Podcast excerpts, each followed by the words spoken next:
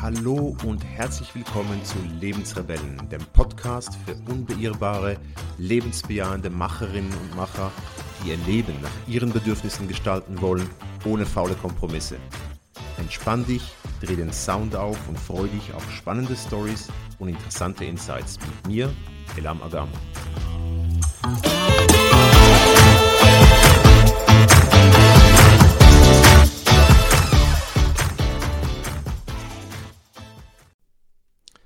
Hallo ihr Lieben da draußen und herzlich willkommen zu einer weiteren Episode in meinem Podcast Nägel mit Köpfchen. Heute möchte ich mit euch darüber sprechen, warum ihr aufhören solltet, ewig über euren nächsten beruflichen Schritt nachzudenken. Ihr kennt vielleicht dieses Phänomen, ähm, wenn ihr schon mal Spiele gespielt habt, Brettspiele. Ähm, die, die mich kennen oder mich von anderswoher äh, kennen, wissen vielleicht, dass ich ein großer Liebhaber von Brettspielen bin und auch selber welche entwickle. Und wenn man so Brettspiele spielt in einer Gruppe, gibt es immer, und zwar immer, die eine Person oder mehrere, vielleicht sogar mehrere, die ewig brauchen, echt ewig, bis sie ihren Zug machen. Und wenn man sie darauf anspricht und sagt, hey, mach mal hinne, kriegt man mit der Antwort, ja, ich will nur meine Möglichkeiten abwägen. Ich, hab, ich will nur wissen, dass ich das Richtige tue. Und das kann ja also also mir macht es immer einen dicken Hals. Ich kann das nicht ausstehen, weil dann die Downtime im Game so schlecht ist und alle Leute rundherum schon fast einschlafen, bis diese Person ihren Zug gemacht hat. Ähm, dieses Phänomen nennt man in der Psychologie Analysis Paralysis. Das heißt, es ist, man ist gelähmt äh, durch die Analyse. Durch, die, durch das Abwägen von viel zu viel Information kann man keine Entscheidung fällen. Äh, und das ist ein, ein weitläufig bekanntes Phänomen. Das ist ja nicht nur in der Spielewelt so, das, ist, das kennen wir auch aus unserem Alltag. Wenn wir äh, zu viele Möglichkeiten haben, zu viel Information, fällt es uns enorm schwer, eine Entscheidung zu fällen.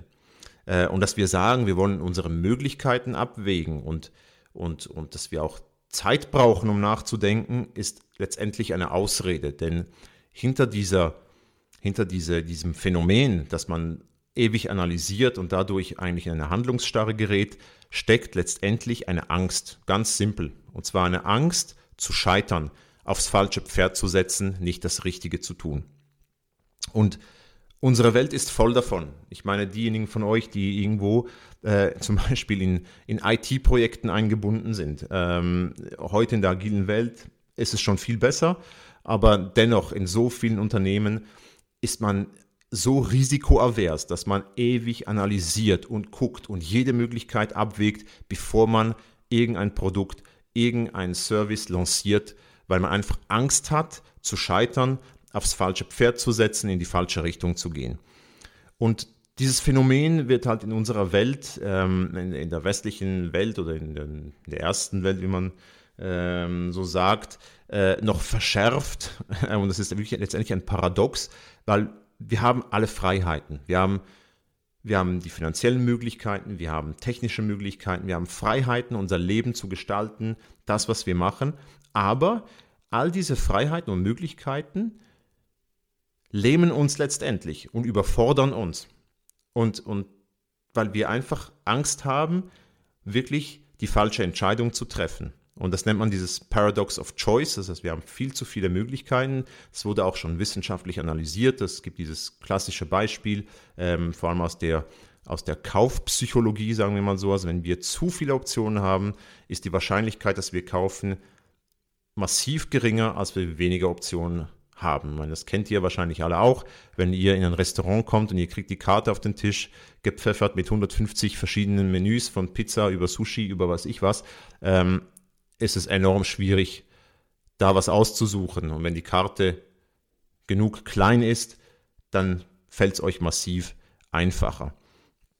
Und dieses, diese, diese vielen Möglichkeiten, die wir haben, äh, und das haben wir vor allem jetzt, wenn wir uns Gedanken mal machen über unseren nächsten beruflichen Schritt, ist es enorm schwierig, da aus dieser Analyse herauszukommen und diesen Entscheid mal zu fällen, etwas zu machen. Und wir beneiden letztendlich, also wenn wir zum Beispiel zurückgucken, unsere Großeltern oder Urgroßeltern, die hatten diese Möglichkeiten nicht, die hatten auch diese Freiheiten nicht. Die haben einen Beruf gelernt und diesen letztendlich einfach ausgeübt, bis sie in Rente ging, äh, ohne die vielen Möglichkeiten. Es gibt Momente, wo wir sie wirklich tatsächlich um diese, äh, um diese Einschränkung fast beneiden.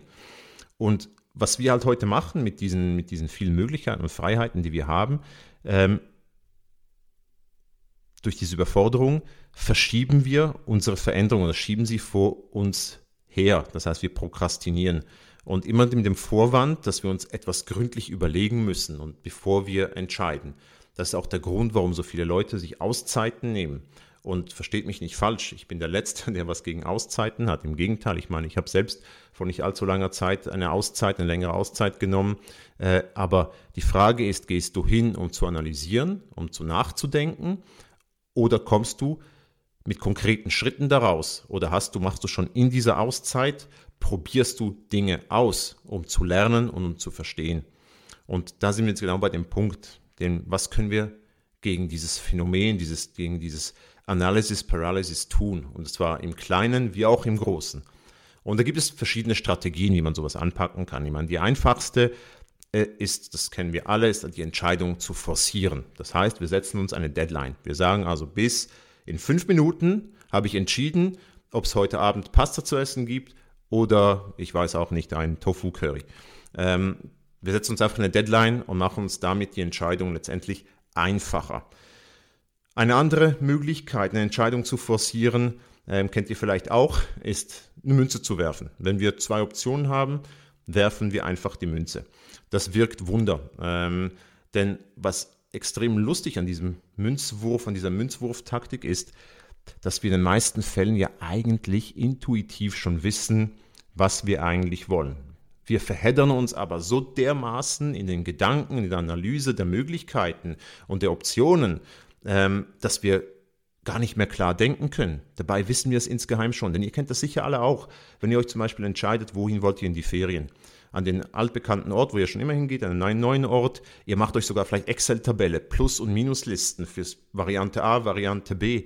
Am Schluss werft ihr eine Münze und es kommt die Variante A raus und ihr sagt, irgendwie hätte ich schon lieber Variante B. Hm? Das Phänomen kennt ihr alle und das ist, das ist das Lustige an der ganzen Geschichte, denn innerlich wissen wir, was uns wichtig ist und wir wissen ja eigentlich, was wir wollen. Nur wir verheddern uns gedanklich so stark in den Optionen, in den Features der einzelnen Varianten, dass wir nicht mehr handlungsfähig sind. Und ja, so ein Münzwurf kann helfen.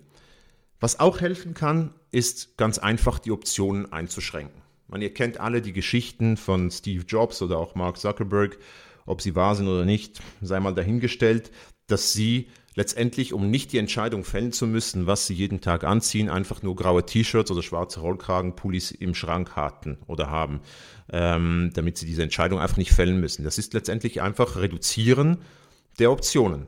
Und das kennen wir auch aus, aus, äh, aus verschiedenen anderen Prozessen, wie zum Beispiel äh, aus dem Design Thinking. Da gibt es dieses sogenannte Double Diamond Modell. Also ihr müsst euch das vorstellen, ähm, eigentlich wie zwei spitze Klammern. Ähm, zuerst ist es eng und geht dann auf. Also man macht zum Beispiel, wenn man Ideen für neue Produkte oder Services generieren will, macht man den Fächer auf, generiert also ganz, ganz, ganz viele Ideen. Das hat einen so großen Vorteil, dass man weit über den Tellerrand hinaus denkt. Aber, und dann kommt eben der entscheidende Schritt, es kommt nachher wieder eine spitze Klammer, die zugeht ähm, die nachher heißt, man schränkt die Optionen ein. Das heißt, man hat dann gewisse Priorisierungsmetriken, äh, wo man sagt, okay, anhand von diesen Metriken schränken wir mal die Optionen ein und sagen, welche kommen mal sicher nicht in Frage. Das ist eigentlich dieses das sogenannte Ausschussverfahren. Ähm, und am Schluss sind vielleicht noch zwei, drei Möglichkeiten da und dann kann man relativ schnell eine Entscheidung fällen. Man, man hat sich ja schon Gedanken gemacht, was die Kriterien sind, um diesen Entscheid zu fällen ähm, ist auch eine sehr nützliche und hilfreiche Methode. Aber ich möchte jetzt im, vor allem im Zusammenhang mit, dem, mit der beruflichen Neuorientierung oder mit dem, mit dem sogenannten nächsten Schritt, den man beruflich machen will, äh, möchte eine andere Methode beleuchten. Und zwar ist es das sogenannte Pivoting oder das Career Pivoting. Ähm, das ist ein, ein Riesenthema ähm, und ich werde auch in nicht äh, allzu langer Zukunft eine ganze Serie zu diesem Thema machen. Äh, aber ich möchte jetzt ganz kurz darauf eingehen, was Pivoting letztendlich ist. Also Pivoting Englisch heißt ja nichts anderes als Scharnier oder ein, ein, ein, ein Drehgelenk. Ähm, das heißt, es, man, es geht darum, kleine Schritte, kleine Wendungen zu machen. Ähm, und das ist ein Vorgehen, das einem wirklich hilft, Entscheidungen zu treffen. Und zwar mit dem grundlegenden Mindset, dass es die perfekte Lösung bzw. die perfekte große Entscheidung nicht gibt, sondern dass man letztendlich eine Vision hat, ein Ziel und einen Weg dahin. Und dieser Weg besteht aus ganz vielen kleinen Wendungen. Das heißt, man macht immer einen Schritt, lernt daraus, das ist eigentlich die Analyse letztendlich, und entscheidet nachher, was der nächste Schritt sein soll, basierend auf dem, was man gelernt hat. Das heißt, man macht nicht im, Hinein, im Vorhinein den großen Riesenplan, um nachher die sogenannte 50-Tonnen-Entscheidung zu fällen, sondern man bricht diese 50 Tonnen in 200 Kilogramm Schritte runter. Das heißt, jede Entscheidung wird leichter. Ähm, und das Wichtige ist aber, dass wir uns ein Ziel vor Augen halten oder eine Vision haben. Und da, vor allem in der, im, im Bereich der Berufswahl, der beruflichen Neuorientierung ist es wichtig zu verstehen, was wir wirklich wollen. Und da komme ich wieder zurück auf dieses Beispiel mit dem Münzwurf. Insgeheim wissen wir, was uns gut tut. Wir wissen letztendlich, wo wir hinwollen. Wir müssen es nur richtig herausschälen. Und das ist halt in dem Career Pivoting, so wie ich es zum Beispiel in meinem Coaching anwende, auch der erste wichtige Schritt. Ja, man wird analysieren. Man kommt da nicht drum herum, auch im Vornherein etwas zu analysieren. Also man setzt sich hin und überlegt sich, okay, was will ich wirklich? Was ist mir wichtig? Wie will ich in Zukunft leben und arbeiten? Das ist die Vision, das ist das Ziel. Aber dann geht man sehr, sehr schnell hin und kommt ins Machen. Und ich sage, diese Analysephase, die läuft im besten Fall, kann man die in vier, fünf Wochen abschließen und hingehen und dann sofort handeln und Dinge ausprobieren, einen ersten Schritt machen, einfach tun. Es muss nicht die finale große Entscheidung sein. Ähm, da gibt es große Missverständnisse, auch in, im ganzen Bereich vom Life-Design, von, von Career Coaching, dass man irgendwann mal den großen Schritt machen muss. Das heißt, aussteigen muss, äh, ich weiß nicht, Kaffeeröster oder Yogalehrerin werden, irgendwo in der Toskana. Ähm, ja, kann funktionieren, tut es in den meisten Fällen aber nicht. Aber das ist ein ganz anderes Thema. Das würde alleine schon eine Episode ausfüllen. Ähm, aber es, es müssen nicht diese Riesenschritte sein. Wenn wir eine Vision haben, wie wir arbeiten und leben wollen, dann können wir uns da Schritt für Schritt herantasten und die Analyse eigentlich während des Weges machen, nicht im Vornherein. Das ist letztendlich wie, wie beim, beim, beim Bergsteigen zum Beispiel. Wir haben ja den Gipfel, wir wissen, wir wollen da hoch. Das ist unser Ziel, das ist unsere Vision.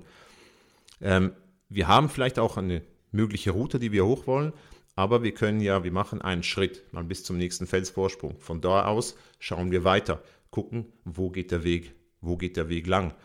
Und wir haben ja auch gelernt von dem Weg, den wir bisher gegangen sind. Wir wissen, wie sich das Gelände anfühlt. Wir wissen, wie wir, wie wir uns fühlen. Sind wir fit genug? Schaffen wir das überhaupt auf den Gipfel? Wenn wir nur in der Hütte unten sitzen und alles plan analysieren, jede Eventualität uns durch den Kopf gehen lassen, werden wir nie auf diesen Gipfel hochkommen, denn das Wetter wird sich irgendwann mal ändern und wir können nicht mehr hoch. Ähm, und genauso gehen wir auch in diesem, diesem Career Pivoting, also mit dieser Methode des Pivoting, gehen wir um. Also wir verstehen zuerst, definieren dann ein Ziel, eine Vision und brechen nachher diesen, die, die große Entscheidung in viele kleine Entscheidungen, die wir nach und nach umsetzen. Und das ist ja auch sehr wichtig. Wir haben ja einen Zeitfaktor hier drin. Wir müssen ja nicht jetzt alles machen, sondern wir können uns das aufteilen. Ich mache das in meinem Coaching zum Beispiel so, dass wir am Ende einen Plan haben, einen Fahrplan, ähm, wie wir zu diesem Ziel, zu dieser Vision kommen wollen. Und dieser Fahrplan hat eigentlich nur drei Stufen. Jetzt, nachher, später. Und wir brechen eigentlich das Ding so runter, dass wir sagen können, was können wir jetzt machen? Was können wir jetzt lernen? Was können wir jetzt erfahren? Wohin können wir uns bewegen, was können wir nachher machen, weil es vielleicht im Moment noch nicht möglich ist, oder wir brauchen zuerst die Informationen von den ersten Schritten, um die zweiten Schritte zu gehen. Und was machen wir dann später? Was ist jetzt zum Beispiel auch jetzt noch recht schwammig, was wir jetzt noch gar nicht sagen können, weil wir noch keine Erfahrungen gemacht haben. Und das ist auch ein wichtiges Stichwort, Erfahrung und Erleben. Es geht letztendlich darum, dass wir die Dinge erleben und erfahren. Wenn wir jetzt dieses Marmeladenbeispiel wieder nehmen, dieses Marmeladenregal, diese Studie, die man gemacht hat über die Kaufentscheidung. Äh, natürlich, wenn wir 24 Marmeladensorten haben, werden wir uns eher nicht entscheiden und nicht kaufen. Und wenn wir sechs haben, werden wir wahrscheinlich eher kaufen. Aber wenn man in dieser Studie die Leute hätte ausprobieren lassen können, das heißt die Marmeladen einfach mal verkosten würde, dann hättest du auch 100 Marmeladen reinstellen können. Die Leute hätten gekauft, weil sie probiert hätten. Und wenn wir probieren, erfahren und erleben wir etwas, wir lernen etwas. Also wir können dann schon mal sagen, ja, alles, was mit Beeren zu tun hat, das schmeckt mir nicht. Also lasse ich mal alle Beerenmarmeladen weg. Und irgendwann komme ich auf die perfekte Marmelade, sage ich mal. Und genau so gehen wir im, in, mit der Career Pivoting Methode um.